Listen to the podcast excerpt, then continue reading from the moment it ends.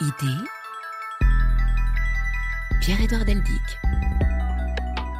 Bonjour, vous savez sans doute ce qu'est l'histoire, vous savez probablement ce qu'est la géographie, sachez qu'il existe aussi la géohistoire. Elle va être au cœur de ce nouveau numéro du magazine qui interroge celles et ceux qui pensent le monde au cœur d'une conversation avec Christian Gratalou, géohistorien, professeur émérite à l'université Paris Diderot, auteur de nombreux atlas magnifiques, passionnants, innovants et d'un ouvrage dont nous allons parler aujourd'hui, Géohistoire, une autre histoire des humains sur la Terre, dans lequel je lis notamment ceci. L'histoire du monde a une géographie et cette géographie a une histoire. La diversité des trajectoires historiques des sociétés humaines se comprend en grande partie selon leur position, à la fois par rapport à l'ensemble des autres sociétés et en un point particulier de la surface terrestre. Il s'agit, ajoute l'auteur, d'éclairer ce que l'histoire des sociétés doit à leur espace.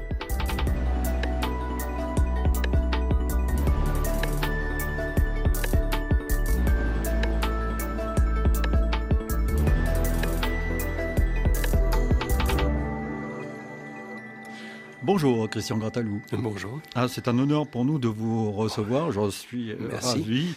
Vous êtes agrégé docteur en géographie. Au fil de vos travaux, vous étudiez la mondialisation et le temps long euh, de son évolution. Vous êtes auteur d'atlas remarquables, la cartographie est au centre de votre euh, pensée. Et si nous commencions, Christian Gratalou, par faire l'éloge des cartes?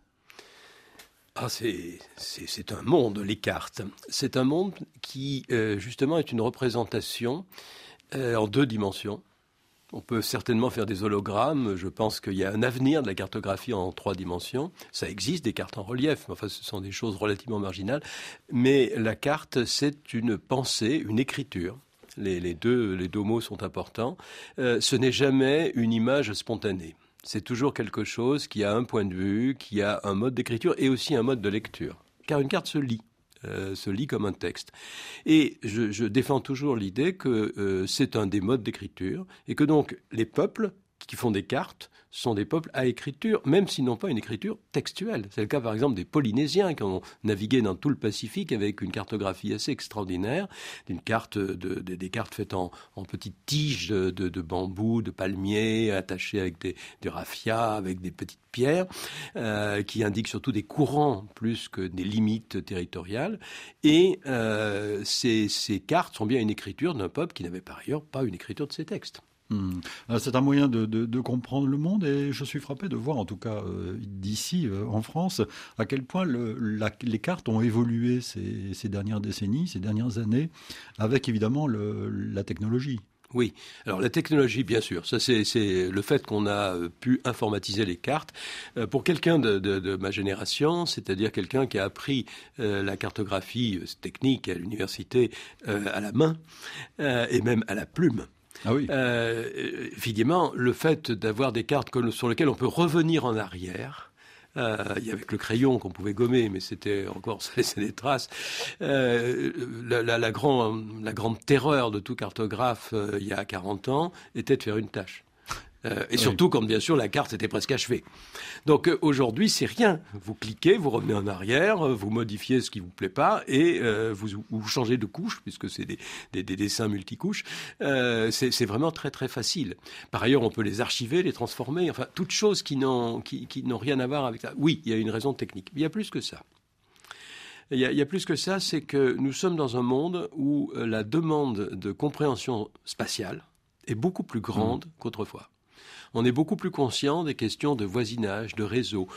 c'est ce que résume le mot mondialisation dans une large mesure. Mais euh, le mot apparaît dans les dictionnaires en France en 1980. Euh, c'est le moment où on prend conscience que les autres sont pas des nous en retard. Moi, j'aime beaucoup euh, expliquer les choses ainsi. avant, on avait l'idée du développement. On avait des, des sous-développés, il y avait des moins avancés, il y avait des envois de développement, il y avait des développés. C'était du temps. On était classé par étapes. Donc on faisait une carte, mais c'était des étapes, c'était du temps projeté sur le projeté sur le monde. Tandis que ensuite on s'est vu qu'il y avait des différences, qu'il y avait des, contradictions, qu'il y avait des, imbrications. Et ça, euh, cette mondialisation, justement, nécessite de le comprendre mieux qu'avec des mots, avec des images, avec des lectures graphiques. Et la géopolitique, notamment. Alors, c'est exactement au même moment que le mot mmh. géopolitique sort de son enfer, puisqu'avant c'était un terme frappé de, de, de, la croix gammée. Euh, donc euh, euh, c'est à ce moment-là, entre autres, que le géographe Yves Lacoste hein, mmh, va donner, donner du poids à ce terme et qu'on va se mettre à penser la politique en termes effectivement euh, de géographie, c'est-à-dire de voisinage ou d'éloignement et de rapport au milieu terrestre.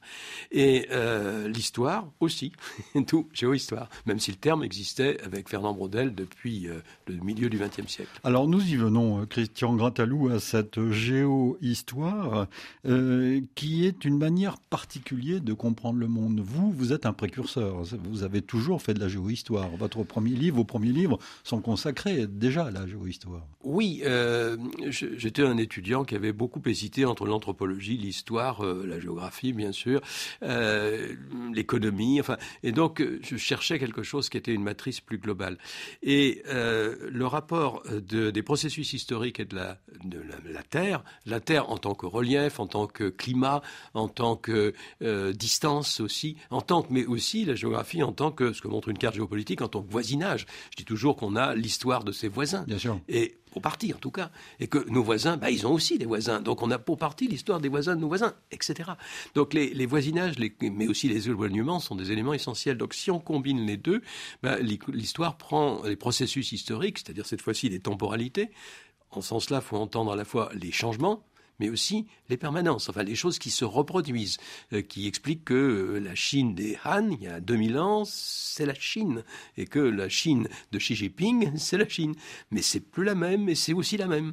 Donc, euh, et elle est au même endroit. donc ça, c'est des éléments qu'il faut prendre en compte.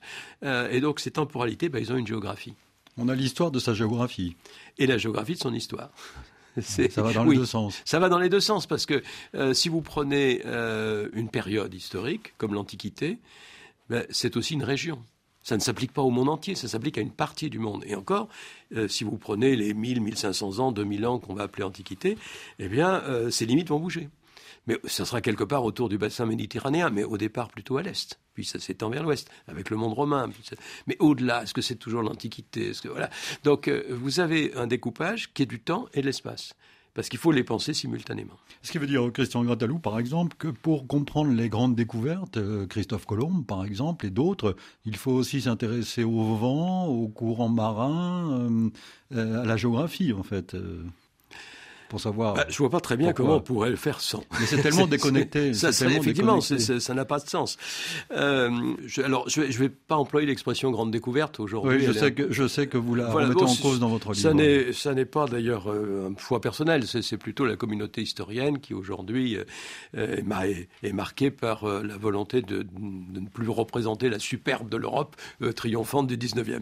Mais bon, c'est une expression qu'on attribue à Humboldt hein, au 19e les grands voyages, les connexions. Moi, j'aime bien dire les grandes connexions parce que ce qui est important, c'est que des sociétés qui étaient sans relation ou avec très très très peu de relations euh, jusqu'au XVe siècle vont brusquement être mises en relation, en particulier épidémiologiquement. Et ça, c'est essentiel. bien sûr, c'est l'ancien monde et le nouveau monde pour, le premier. D'où cette traversée de l'Atlantique. Alors, comment comprendre, alors qu'il s'agit de bateaux à voile, euh, que on va, euh, par où vont passer et repasser euh, et le faire d'une manière réaliste, qui entre autres va très vite devenir une manière qui coûte, dont le coût va être pris en compte, euh, sans tenir compte des vents, des courants. Il y a des moments où même ça ne passe pas, c'est-à-dire euh, il faut trouver un autre chemin, sur mer. Donc c'est très frappant, bien sûr, si on prend le voyage de Colomb, Colomb part de Séville vers le sud, mais comme faisaient les Portugais, parce que les courants marins, le courant de Mauritanie et les vents poussent vers le sud. Et quand il arrive dans les Alizés, la zone des Alizés, après avoir fait étape, il part plein ouest. Et là, il est poussé par les Alizés jusqu'aux Antilles. il ne sait pas que ce sont les Antilles, il ne sait pas exactement où il va arriver, mais il sait qu'il va vers l'ouest. Et il sait que pour revenir, il faut qu'il parte vers le nord, chercher euh, le Gulf Stream, on ne l'appelait pas encore ainsi, euh, chercher les courants qui ramènent vers l'Europe car l'Europe est vent debout, elle est pleine ouest, comme on le sait chaque hmm. fois qu'une perturbation nous arrive. Euh, donc, pour partir de l'Europe, vers euh, l'ailleurs, soit il faut partir vers le Grand Nord, la route des Vikings, soit il faut partir vers le Grand Sud, c'est la route que prennent les compagnies des Indes pour l'océan Indien, et puis que prennent les bateaux pour l'Amérique. Ça veut dire qu'il y a un anticyclone qui tourne dans l'hémisphère nord, euh, dans le sens des aiguilles du monde. C'est très simple. Mais euh, si on le rappelle, on comprend par où sont passés. Et on peut faire le même raisonnement pour Magellan ou pour Cook, pour Bougainville ou pour tous les navigateurs. Mais c'est encore vrai aujourd'hui parce que les, avions et les bateaux, ils utilisent aussi les courants. Ils ne vont, pas à contre-courant. C'est coûteux. Donc il est important quand on parle d'histoire euh, de connaître le relief d'un pays, de, savoir quand on parle de la mer, euh, de connaître les côtes, les courants.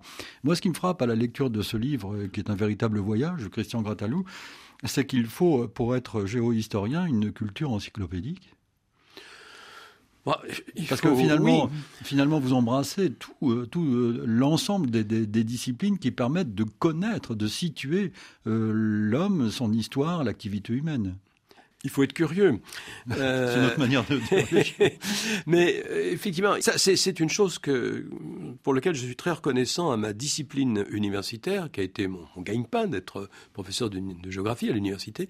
Euh, la géographie est une discipline que euh, d'aucuns, quand j'étais étudiant et que on trouvait que c'était presque dépréciatif de, faire de la géographie, on appelait une discipline molle une discipline qui n'était pas, qui pas glorieuse, mais qui n'était pas rigide, et qui était d'ailleurs dans les années 70 en pleine crise de reconversion.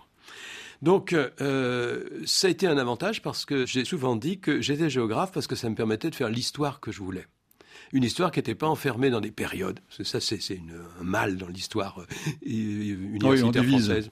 Les antiquisants, les médiévistes. Euh, c'est une ou dans des grands champs culturels, euh, les sinologues, les indianistes.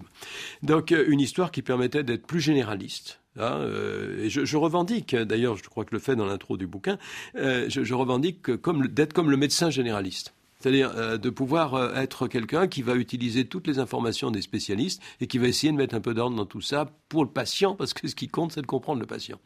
Et euh, notre patient, qui sont les humains sur Terre, ben, il faut effectivement, on a besoin de, de, de l'anthropologue et du biologiste, on a besoin de l'historien et de différents types d'historiens et de tous les spécialistes de civilisation, on a besoin des géographes et des économistes, etc.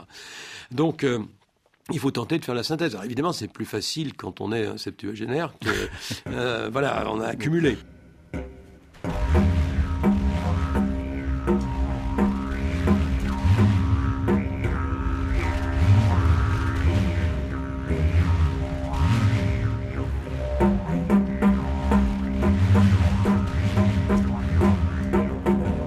Idée, la parole à ceux qui pensent le monde.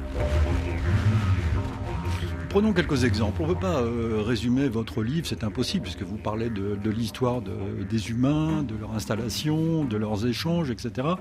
Vous commencez d'ailleurs, Christian Gratalou, ce livre avec l'apparition de l'homme et des hommes, euh, c'est évidemment c'est générique, et la répartition, le voyage de ces humains à travers le monde. C'est assez fascinant d'ailleurs, à partir de l'Afrique.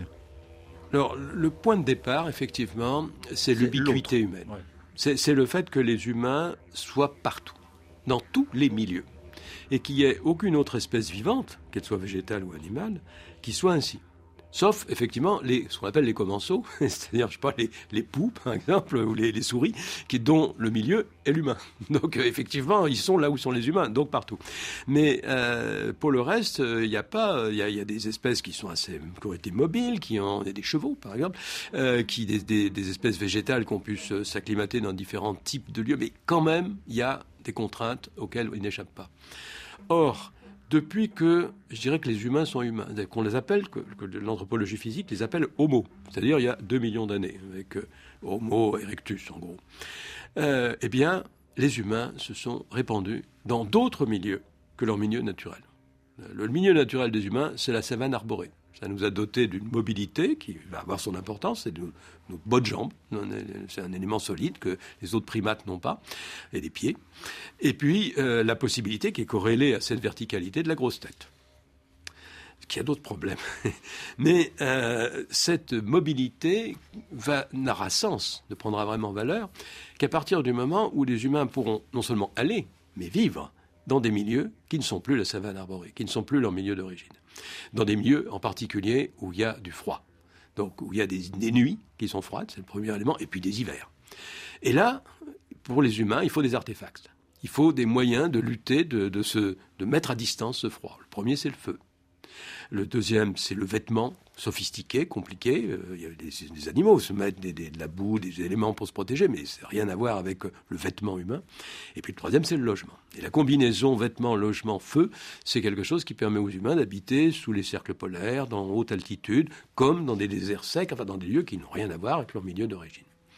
Donc euh, cette présence humaine partout, ça leur permet d'être sur toute la surface de la Terre.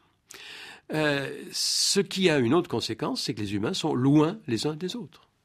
Euh, ils sont très très éloignés et de ce fait, ils vont non plus se différencier biologiquement, parce que quelques centaines de milliers d'années, ça compte peu dans l'évolution biologique, mais se différencier socialement et devenir des sociétés différentes.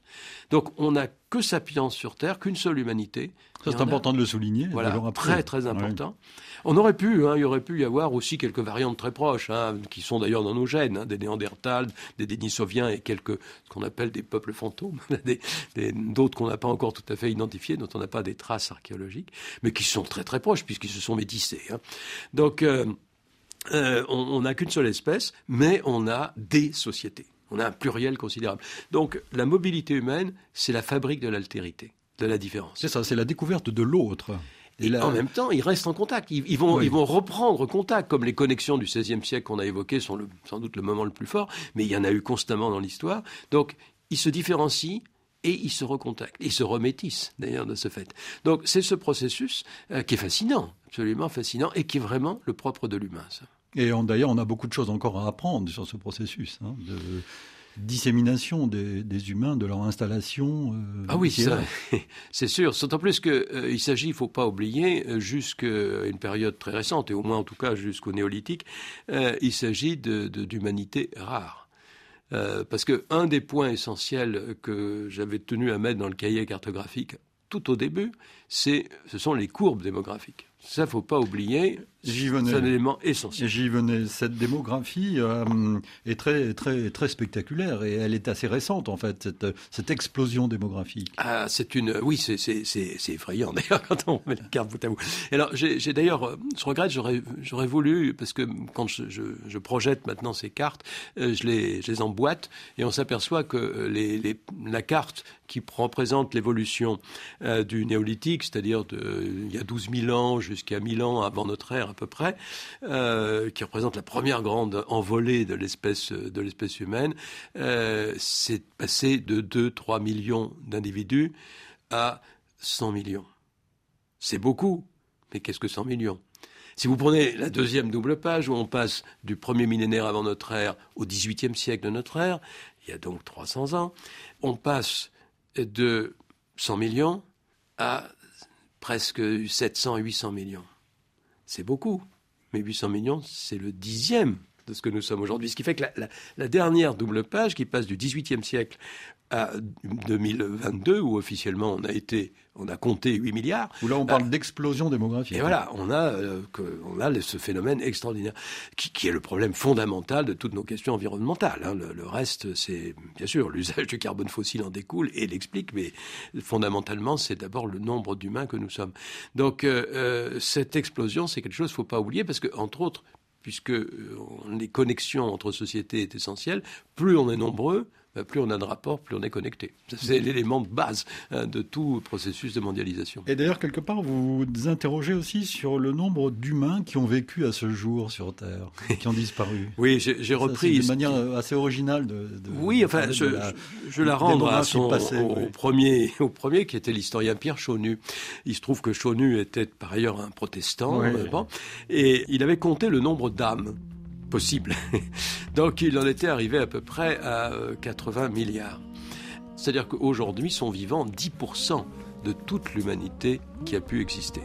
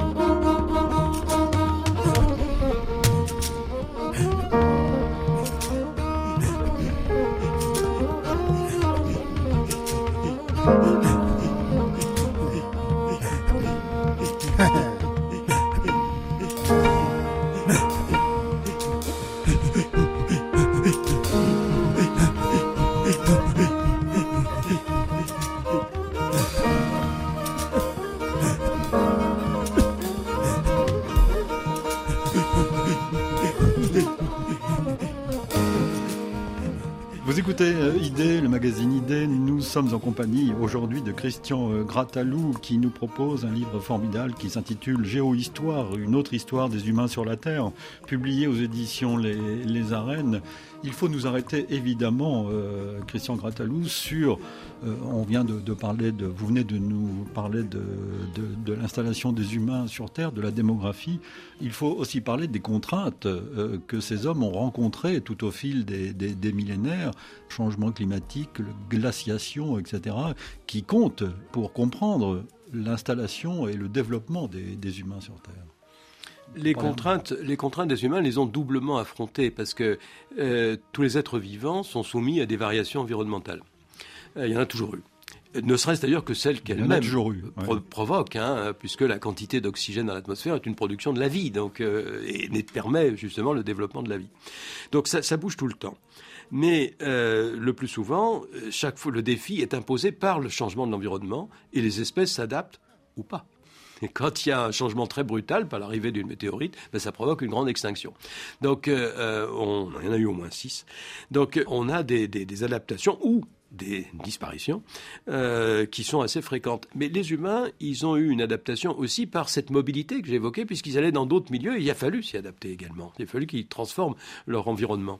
Donc, en même temps, quand il y avait des changements qui étaient imposés par l'évolution de l'histoire environnementale, pas de celle des humains, mais du climat, par exemple, euh, ils étaient plus à l'aise euh, que bien d'autres espèces vivantes, puisqu'ils avaient des moyens de lutter contre le refroidissement. Euh, on pourrait s'étonner, par exemple, que Cro-Magnon ait vécu là où il nous a laissé ses traces. Parce qu'en Dordogne, il y a 35 000 ans, il faisait sacrément frisquet ah, plutôt 6 degrés de moins que euh, le XXe siècle, c'est-à-dire presque 8 que le XXIe. Enfin, c'est... Mmh. Donc, euh, euh, c'était pas invivable puisqu'il y vivait. Mais ça supposait euh, sans doute qu'il ait une bonne tenue en, fourrure, au moins pour 6 ou 7 mois de l'année, qu'il ait une bonne maîtrise du feu, qu'il ait des abris qui soient bien protégés, qu'il stocke des provisions dans un environnement qui n'était pas toujours favorable à la cueillette et la chasse, etc. Et il l'a fait.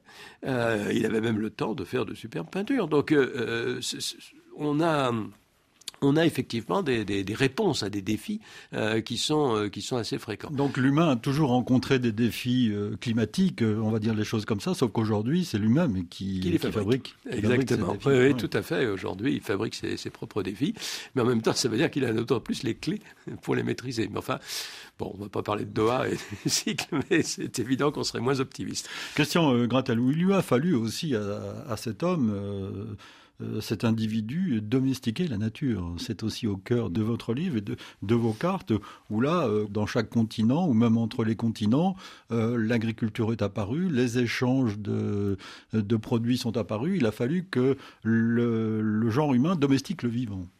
Alors, dans une certaine mesure, c'est pas si nouveau que ça non plus, parce que tous les êtres vivants, euh, dans la chaîne euh, de transformation du vivant, euh, utilisent d'autres vivants et soit parfois des fois on abuse. S'il y a trop de prédateurs, il n'y a plus de proie et donc les prédateurs meurent. mais en même temps, parfois, sont, vont les maintenir, vont favoriser certaines espèces volontairement ou volontairement. Les fourmis, on le sait, ça fait ça très bien. donc c'est pas tout à fait si nouveau. Et au paléolithique, à l'époque de, chasse et de cueillette des humains, euh, c'était pas de simples opportunistes.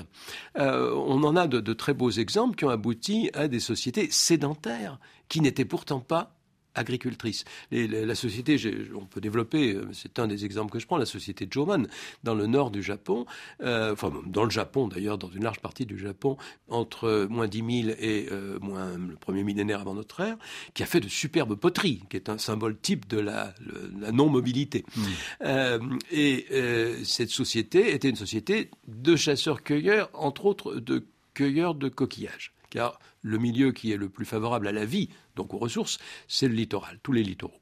Donc euh, là, où il y a combinaison terre-mer, eau, ça, c'est vraiment. c'est Donc, euh, euh, les, sociétés ont vécu sur des littoraux, nous ont laissé d'énormes coquillages d'huîtres ou d'autres bestiaux littoraux.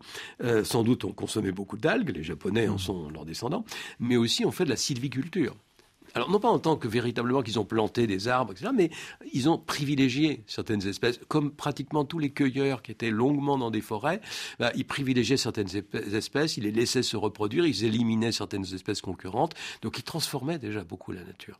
Or, ils étaient, pour nous, des préhistoriques. Et qu'appelle-t-on, euh, Christian euh, Gratalou, l'origine axiale du monde? Alors ça, c'est une expression que j'ai utilisée en hésitant. D'ailleurs, je, m'en explique euh, parce qu'il y a une notion de géographie qui me semble essentielle pour comprendre euh, la dynamique générale de, notre histoire humaine. C'est cet axe de société dense qui court depuis des millénaires de la Méditerranée aux mers de Chine. Euh, alors Eurasie correspond, mais on élimine toute la partie nord qui est trop froide et peu habitée et d'autre part, élimine l'Afrique, alors que tout le nord de l'Afrique y participe. Hein. Vous vous appelez l'euphrasie, vous parlez d'euphrasie. Alors, je trouve que l'ancien monde est l'expression qu'on a utilisée traditionnellement, mais elle, est très historique, c'est-à-dire ancien, nouveau, euh, c'est vraiment grande découverte. Donc, euh, euh, je trouve que le terme dont je suis pas l'auteur, hein, euphrasie, c'est quelque chose qui, qui, me résume bien, parce que j'avais écrit, je me souviens d'avoir présenté ici à RFI, un livre sur l'invention du découpage du monde en continents et océans, et euh, c'est Europe, Afrique, Asie, c'est un découpage totalement culturel, qui a rien de naturel, euh, qui est une projection médiévale pour, euh, disons, loger, si j'ose dire, les trois fils de Noé, donc, et à partir de termes antiques. Et ce, découpage est devenu maintenant une réalité qui nous bloque la compréhension. Donc Euphrasie, oui, ça correspond à la grande île, qui, est le, le, plus gros morceau de terre émergée à l'intérieur de cette immense Euphrasie, une partie seulement de cet axe qui va de la Méditerranée aux mers de Chine, en passant surtout par le nord de l'océan Indien, c'est la zone des moussons où la circulation est facile, on retrouve nos vents et nos mmh. courants. Euh, cet axe de l'ancien monde, c'est là où les choses se passent, si je veux dire. D'abord parce que c'est là a 75% de l'humanité, c'est toujours vrai aujourd'hui. Vous avez la Chine, l'Inde qui sont dans le, paquet.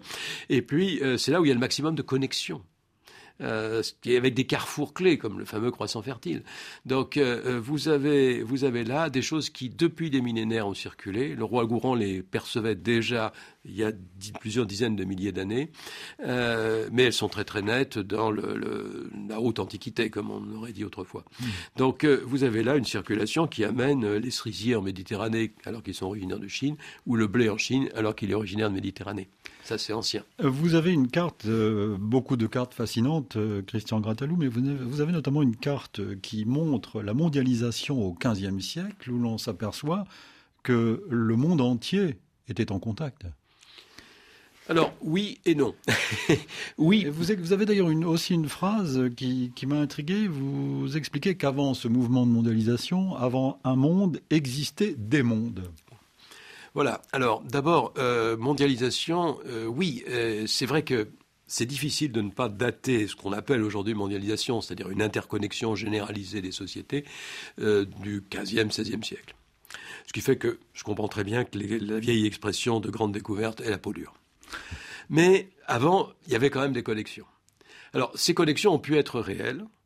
Je crois que la plus nette, c'est ce qui se passait dans le Pacifique euh, où dans le Pacifique, vous aviez une circulation des Polynésiens, qui est une, histoire fascinante de ces grands navigateurs, des les plus grands avant que les Européens se lancent, euh, qui allaient d'Asie, euh, de, l'Asie orientale, de, l'Indonésie jusqu'en Amérique. Ils ont des contacts, ils ont diffusé des plantes, etc. C'est avéré. Euh, vous aviez cette circulation et euh, vous, avez, vous avez en même temps assez peu de connexions qui sont faites, par exemple sur le plan des maladies, ça n'a pas donné encore beaucoup de choses. Même les Inuits, hein, dans le nord du détroit, au détroit de Bering, circulaient. Ont été, il y a des Inuits en Sibérie. Donc on avait des connexions. Alors ces connexions pouvaient être aussi assez, euh, pouvaient être intermittentes. Les, les, Vikings, ça a été juste un temps dans l'Atlantique Nord. Ils ont été au Labrador, ils ont été en contact avec les populations inuites du Labrador. Euh, c'était au Xe siècle, ça s'est terminé au XIIIe, XIVe. Bon, ça quand même, n'a pas donné beaucoup d'effets. Euh, il y a d'autres connexions qui ont été rêvées. là, aujourd'hui, on rêve que mm, en Afrique, j'ai enseigné à Cheikh Anta Diop, je m'en souviens bien, on rêve que l'Empire du Mali aurait découvert l'Amérique que des pirogues de haute mer aient pu traverser l'Atlantique poussées par les alizés, c'est assez plausible en fonction des hmm. vents. Hein. Mais ça n'a pas donné une connexion. Il n'y a pas donné une circulation des liens, des interférences, donc euh, et on n'en a aucune trace. Donc euh, c'est des choses qui sont un peu rêvées aujourd'hui. Donc vous avez une mondialisation ancienne, bien sûr, mais elle devient vraiment dense et serrée à partir du XVIe siècle. Donc il y a un mouvement euh, continu dans l'histoire de, de l'humanité vers la mondialisation. Voilà, il y a une, on peut dire que l'histoire des c'est à la fois une histoire de connexion de plus en plus serrée, de mondialisation, mais aussi de fractionnement constant. Euh, aujourd'hui, on appellerait ça du souverainisme d'ailleurs. Hein. On, a constamment ce, couple euh, qui, fonctionne. Et qui fonctionne d'autant plus que les gens sont plus ou moins nombreux. C'est ce qui va évidemment jouer le rôle. D'où euh, le fait que quand les relations sont faibles et qu'il y a des autonomies fortes, j'aime bien employer l'expression monde avec un M minuscule, cette fois-ci, mhm. non pas le monde avec une majuscule. les, les mondes, tout simplement parce que j'essaye d'éviter le mot civilisation qui est un mot tellement grevé je vais peut-être pas développer pourquoi il est si, si, si, si, si, si, parce que euh, c'est bah, un. Le, mot notamment quand on parle de guerre de civilisation, par exemple. Voilà. Alors, bien sûr, le choc des civilisations de Huntington n'a vraiment pas arrangé les choses sur l'usage du mot. Euh, le, mot civilisation est un problème avec un double sens, euh, mais imbriqué. Il signifie à la fois au pluriel des grandes aires culturelles, qui sont d'ailleurs souvent cultuelles, donc un monde chinois, un monde musulman, mais aussi un monde arabe, qui n'est pas tout à fait la même chose. C'est un monde linguistique cette mhm. fois-ci, un monde européen, bon, un monde et encore, est-ce un monde uni d'Afrique subsaharienne? Euh, Un monde qui aujourd'hui on appellerait latino-américain, mais il y avait des mondes amérindiens avant, enfin, euh, le monde polynésien que j'ai évoqué il y a un instant. Bon, on a, euh, on a des grandes aires culturelles qu'on appelle souvent des civilisations. Bon, mais le mot civilisation, cette fois-ci au singulier, et souvent avec C majuscule, a pris, depuis les Lumières, euh, Condorcet un peu, auquel on peut mhm. remonter, le sens du point le plus avancé de l'évolution des hommes en termes techniques, mais aussi en termes culturels, politiques, euh, de développement de l'individu, etc. évidemment, ceux qui l'ont inventé, en l'occurrence les Français du XVIIIe siècle, se pensaient comme la pointe avancée de la civilisation. Euh, et les autres étaient comme je l'ai évoqué sur le, le, tournant cartographique de 1980, étaient des nous en retard. Ah, des nous, si c'était des non-racistes. Hmm. si c'était des racistes, c'était même des différents. Mais euh, c'était des, des, nous en retard qui allaient devenir des civilisés, mais qui devaient d'abord être des sauvages, passer par la barbarie pour accéder à la civilisation. Donc on a inventé des étapes culturelles, cette fois-ci, et le mot civilisation, il signifie les deux. Et prenez un ouvrage de référence, et pourtant, je vais dire, c'est mon, mon grand-père intellectuel, c'est l'historien Fernand Braudel. Bien sûr. Euh, l'inventeur du mot géohistoire, mmh. en 1942, euh, Fernand Braudel a écrit une grammaire des civilisations, qui était au départ un manuel scolaire, donc un ouvrage destiné à un grand public, avec toutes les prudences que ça suppose, et euh, civilisation au pluriel. Mais dans grammaire des civilisations, il n'utilise pas le mot civilisation pour tout le monde. Il y a les civilisations, puis il y a les simples cultures. Les civilisations, c'est seulement ceux, euh, comme Nicolas Sarkozy aurait dit, qui sont entrés dans l'histoire. Euh, donc, euh, la Chine est une civilisation. Est-ce que le monde bantou est une civilisation? Voilà. Brodel, euh, effectivement, est lui-même encore un homme du début du XXe siècle de ce point de vue-là. Pourtant, le livre est de 1987. Dans ce livre qui est foisonnant, qui 67, est, qui est dans ce livre qui est foisonnant, très riche, qui brasse beaucoup de disciplines et de données, Christian Gratalou, vous nous expliquez très bien que le moment européen puisqu'il y a eu différents moments euh, dans cette géohistoire, euh, n'a pas duré longtemps. 1830-1840 jusqu'en 1914. Oui, c'est oui, c'est ça. C'est tout à fait. le moment strictement européen, c'est ça. Alors, euh, c'est évidemment aujourd'hui complexe parce que nous sommes complètement dans un héritage européen pour lire le monde. C'est ça. je, je l'ai implicitement évoqué tout au début de notre entretien avec les modes de lecture des mhm. cartes. Nos cartes sont des cartes européennes du 18e. C'est une codification qui s'est faite à ce moment-là. Et entre autres, euh, de, faire des cartes en traçant une limite et en la coloriant à l'intérieur. Les, cartes, techniquement, les cartographes appellent ça couroplettes, peu importe. Euh, c'est euh, des cartes qui, qui forment les puzzles c'est un terme que j'aime bien, puzzle, qui est une manière géopolitique de penser le monde. Et on a cartographié ainsi, et on cartographie tout ainsi maintenant, au moment où on inventait la frontière linéaire en Europe au XVIIIe. Alors qu'avant, les choses étaient plus transitionnelles, imbriquées, mais ce qui suppose une cartographie différente. Mmh. Donc euh, on pense avec des catégories européennes, celle d'État-nation qui est l'implicite de, la carte que je viens d'évoquer et qui structure notre monde. Euh, on le pense avec des découpages du type politique, économique, euh, sociologique, religieux, qui sont nos catégories découpées au XIXe siècle, qui sont qui peinent souvent à découper, ce que tout anthropologue sait, une autre société très différente. nos, nos langages euh, les langues officielles, j'ai fait, c'est l'une des dernières cartes noir et blanc dans le texte, euh, une carte des langues officielles. Et je dis officiellement, le monde parle européen. Parce que justement, seul l'axe de l'ancien monde parle des langues non européennes. Euh, l'arabe, le persan, l'hindi, le chinois, le japonais, le malais, l'indonésien, etc. toutes ne sont pas effectivement langues officielles des Nations Unies, oui. Eh oui, tout à fait. Alors les Nations Unies, en plus, mmh. euh, rajoutent ce phénomène-là, parce qu'il y a le russe. Mmh. Mais euh, vous, vous avez, euh, si vous prenez les, pratiquement toute l'Amérique, alors bien sûr, le, le quechua ou euh, euh, le nahuatl ont pu accéder avec une volonté de, de, revaloriser un passé amérindien. vous avez pratiquement que des langues européennes en Amérique. Hein. Même chose, les langues officielles de l'Afrique subsaharienne sont pour l'essentiel des langues européennes. Toutes les langues océaniennes, de l'Australie, sont des langues européennes, etc langue officielle, bien mhm. sûr. Hein. Ça ne veut pas dire ce que parlent les gens. Donc, euh, on, a, on a un héritage énorme. Et en même temps, le moment politique de l'Europe, bah, au XVIIIe siècle, la grande puissance économique mondiale, c'est la Chine. C'est pas encore l'Angleterre, euh, mais évidemment, ce sont les vaisseaux anglais qui vont en Chine et pas les gens chinoises qui vont en Angleterre. C'est là toute la différence.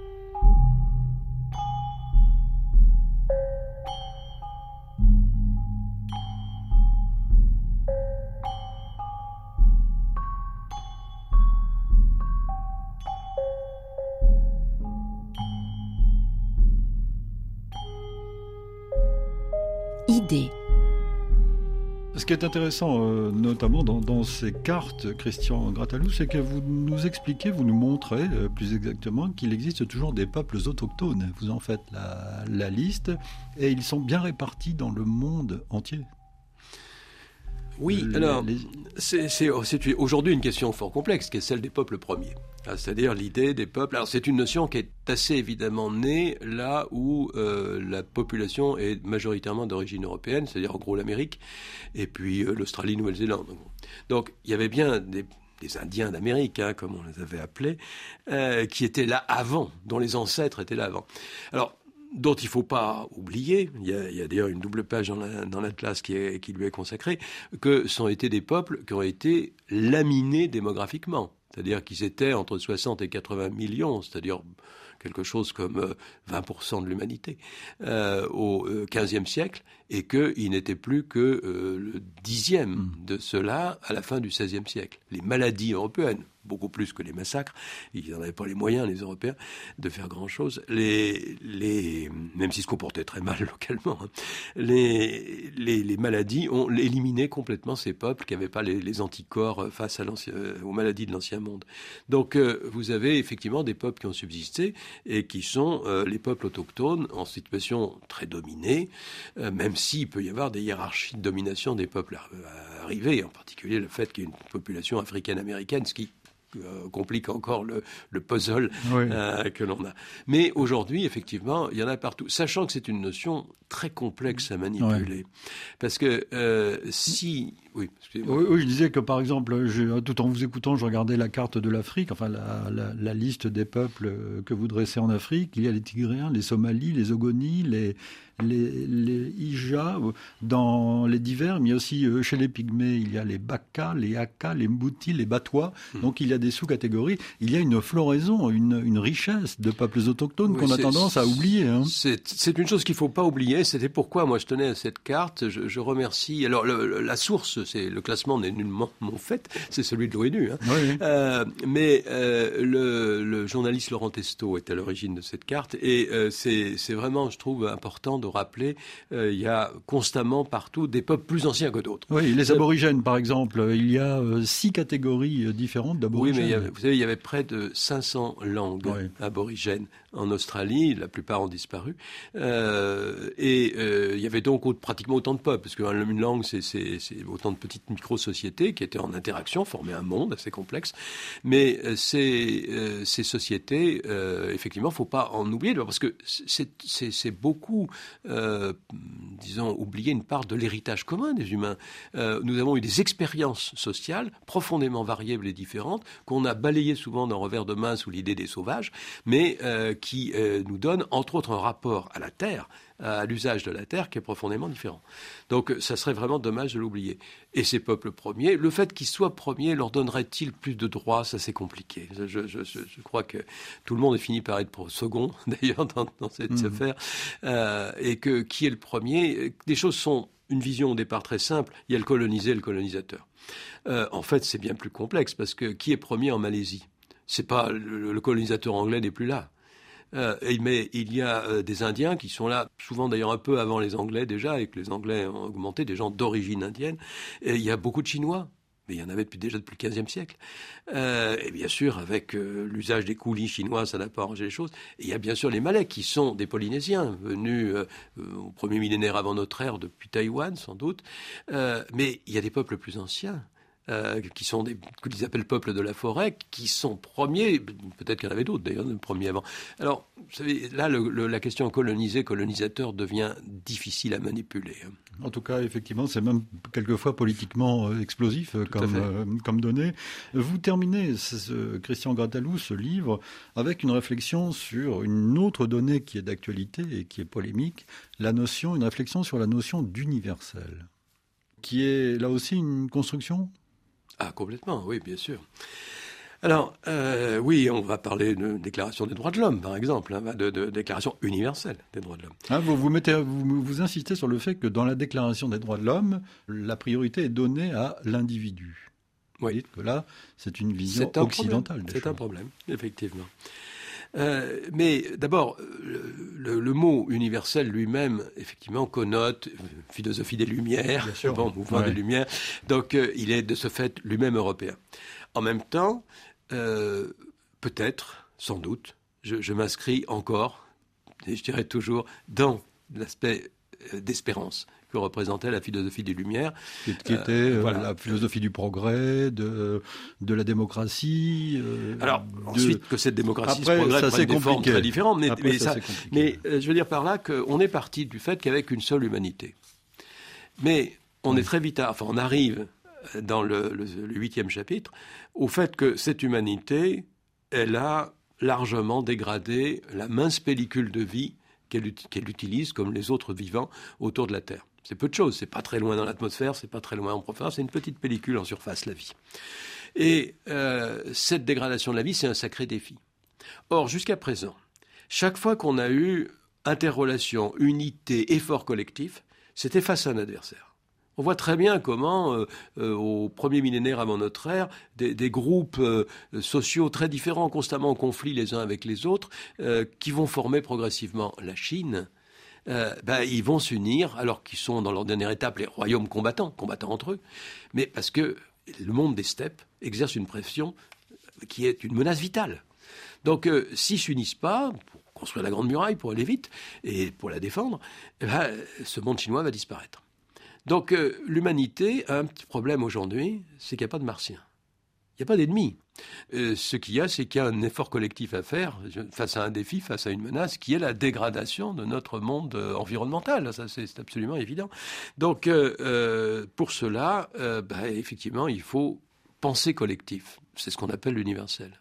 Donc hmm. effectivement, c'est universel. Alors, le problème est de penser un universel qui soit aussi un pluriversel. pour. c'est ça la difficulté. Voilà, c'est-à-dire de penser aussi non plus comme les autres, bah, il faut qu'ils bénéficient des avantages d'être comme nous, si j'ose dire. Ben non, euh, ils sont différents. Il faut penser quelque chose qui transcende tout ça, qui soit à la fois valable pour euh, les uns et les autres. Et la difficulté, c'est que dans l'immédiat, les étapes que l'on a, il faut concevoir la Déclaration universelle des droits de l'homme comme une étape. Elle a pu être contestée par d'autres déclarations des droits, mais cette fois-ci de monde distinctes euh, du monde asiatique, du monde africain. Euh, euh, il y a eu d'autres tentatives qui, qui insistent sur des points particuliers qui sont culturels de la Déclaration universelle, c'est-à-dire qui sont européens, enfin occidentaux, dirait-on. Et entre autres, le rôle de toute personne, parce que c'est l'expression qui commence au début de nombre d'articles de la déclaration de 48, euh, non, toute personne, voire tout individu, il y a aussi euh, cette formule, mais le plus souvent c'est toute personne, euh, et qui insiste donc sur la liberté individuelle. Mmh. Ce qui rentre en contradiction avec la forme de non seulement des sociétés contemporaines, mais rétrospectivement, on le voit bien, qu'ont la plus grande majorité des sociétés du passé, et que l'individualisation des personnes depuis euh, longtemps, mais ça fait un processus européen, c'est pas un phénomène universel, c'est pas forcément un idéal universel. D'ailleurs, on pourrait euh, ajouter à la Déclaration des droits de l'homme euh, la Charte africaine des droits de l'homme, qui met, l'accent, c'est ce que vous nous rappelez, hein, sur la notion de famille, de collectif. Famille, oui, tout le collectif, hein, les, groupes de, personnes, auxquels on donne des noms divers, sur lesquels je ne vais pas débattre, euh, tous les groupes de personnes, l'élément le plus élémentaire étant la famille, c'est quelque chose qui souvent a des droits, y compris dans notre propre société, qui peuvent transcender la liberté de l'individu. En tout cas, Christian Gratalou, les Martiens, quand les Martiens arriveront, ils pourront toujours, s'ils arrivent à lire, euh, lire votre livre, Géohistoire, une autre histoire des humains sur la Terre. Ils comprendront tout sur l'évolution de notre euh, espèce. Et plus sérieusement, je recommande à, nos auditeurs de, de, lire ce livre, à regarder vos magnifiques cartes, tout, enfin l'ensemble de vos atlas euh, précédents. C'est un travail considérable et, novateur. Merci, Christian Gratalou. Merci beaucoup. Histoire, une autre histoire des humains sur la Terre, c'est donc le titre de ce livre qui était au cœur de notre conversation. Idée réalisée évidemment par Vanessa Rovensky. Ce magazine est disponible sur l'application RFI Pure Radio, le site de la radio et votre plateforme numérique préférée. Nous vous donnons rendez-vous à 17h10 temps universel, 18h10 heure française samedi pour une semaine d'actualité et dimanche pour de nouvelles idées. Merci de votre fidélité. Dans un instant, un nouveau journal sur RFI.